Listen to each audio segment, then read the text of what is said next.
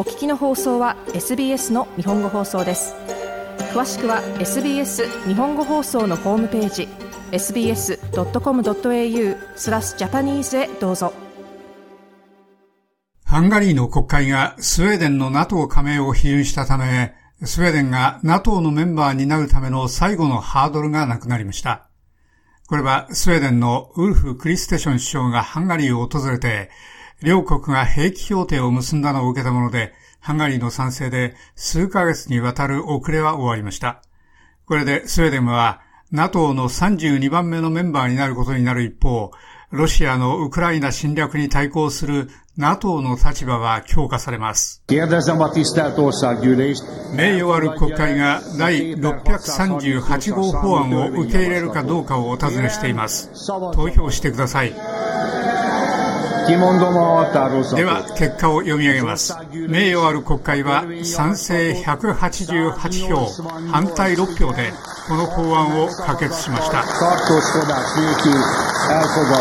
ハンガリーの国会で聞いたヨーロッパの歴史的な瞬間です。その国会は32番目の国として北大西洋条約機構 NATO に加盟するスウェーデンの試みを認可することに賛成票を投じました。ハンガリーの投票でスウェーデンの18ヶ月の待機は終わり、その NATO 加盟の意思を果たすための最後のハードルは取り除かれました。スウェーデンのウルフ・クリステション首相は、スウェーデンの中立の歴史を考慮すると、それは巨大な一歩だと述べました。スウェーデンは200年間の中立と軍事的な非同盟を捨てます。それは大きな一歩で真剣に受け止めることですが、我々の大変自然な一歩でもあります。NATO への加盟は自由と平和のために我々が今多数の民主主義国との協力に立ち返ることを意味します。大変成功している協力です。スウェーデンのクリステション首相でした。スウェーデンの中立は19世紀初めのナポレオン戦争の後に生じたもので、1809年のフィンランド併合も含め、スウェーデン王国はその戦争でロシアに対し領土の3分の1を失いました。それ以来、スウェーデンの中立とその後の軍事的非同盟の政策は、二つの世界大戦や冷戦の期間を通じて続きました。しかし、2022年のロシアのウクライナ侵略を受けて、スウェーデンは隣国のフィンランドとともに NATO のイエンス・ストルテンバーグ事務総長に加盟を申請しました。なお、これに先立つ両国での世論調査では、安全保障への懸念から同盟への支持の急増が見られました。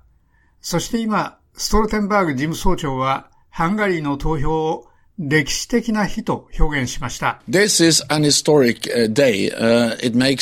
これは歴史的な日です。それは NATO を強化します。スウェーデンはより安全になり、我々みんなが安心です。それはまた NATO のドアがオープンであることを証明しており、プーチン大統領の NATO のドアを閉じようとする試みは成功しませんでした。ストルテンバーグ事務総長でした。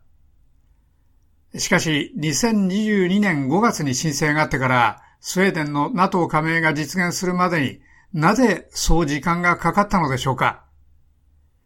第一に、NATO 加盟を申請する国はすべて、すべての加盟国の批准がなければ加盟できないことになっているからです。フィンランドは去年の4月に NATO の31番目の加盟国として認可されましたが、スウェーデンはトルコやハンガリーからの多数の障害に直面してきました。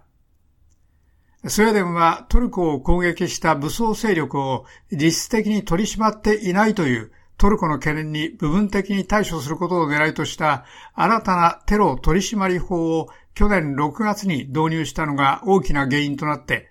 先月トルコの認可を確保することができました。しかし、ハンガリーはビクトル・オルバン首相の右翼の民族主義政権が、もっとロシアに友好的なアプローチをとっていて、他の NATO の加盟国からの圧力に抵抗していたため、スウェーデンには異なったチャレンジとなっていました。しかし、スウェーデンのウルフ・クリステン首相が先週の金曜日にハンガリーを訪れて、二国間の兵器協定に調印したため、オルバン首相は彼の手を縛ろうとしているとみなしている者たちを批判しはしたものの、ついにスウェーデンの加盟国への昇格を認可することを明らかにしました。我々はスウェーデンといくつかの論争に彩られた長い関係を持っています。多くが外部から我々の紛争の解決に干渉しようとしました。これは役に立たなかっただけではなく、このケースの邪魔になりました。ハンガリーは主権国家で、他の者がその合意の内容やタイミングに口出しするのを容赦しません。オルバン首相はこのように述べました。意見の相違のもう一つの点は、一部のスウェーデンの政治家がハンガリーの民主主義を批判したことです。彼らはオルバン首相が選挙による独裁国家を作っていると非難した2022年のヨーロッパ連合のレポートに見られた感情を繰り返しました。オルバン首相は、彼は両国の意見の違いに紛争ではなく理解でアプローチすることを決めたと述べました。スウェーデンとハンガリーは同じではないので、意見の違いは続くでしょう。しかし、それは国家の行動がどれほど真剣かということなので、我々は理解を持って我々の意見の相違を見ています。オルバン首相でした。では、これでスウェーデンが加盟国の地位に昇進することになって、今や3年目に入ったロシアのウクライナ侵略に対するヨーロッパの巻き返しについては、それはどういう意味を持つのでしょうか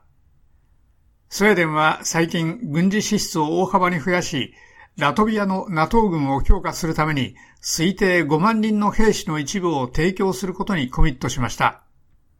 フィンランドと共に彼らの同盟でロシアはバルト海でも NATO 諸国に囲まれます。スウェーデンのウルフ・クリステション首相は結局それはウクライナとの連帯や国際秩序へのより幅広いコミットメントを示すものだと述べました。ロシアに関する限り、我々が安全に予測できる唯一のことは、彼らはスウェーデンが NATO のメンバーになることを好まないことです。彼らはフィンランドが NATO のメンバーになることも好みませんでした。その目的のすべては、ウクライナのような国が自分の道を選ぶことは許されないことを強調することでした。ロシアがウクライナの前途に関する拒否権を持つことを受け入れる代わりに、NATO はこれですぐに2つの新メンバーを迎えました。ロシアはそれが気に入りません。彼らは他に何をするでしょう我々にはわかりません。我々はあらゆることに備えています。スウェーデンのクリステション首相でした。以上、SBS ニュースのサム・ドーバーのレポートを SBS 日本語放送の長尾久明がお伝えしました。SBS 日本語放送の Facebook ページで会話に加わってください。l i いいねを押してご意見ご感想をお寄せください。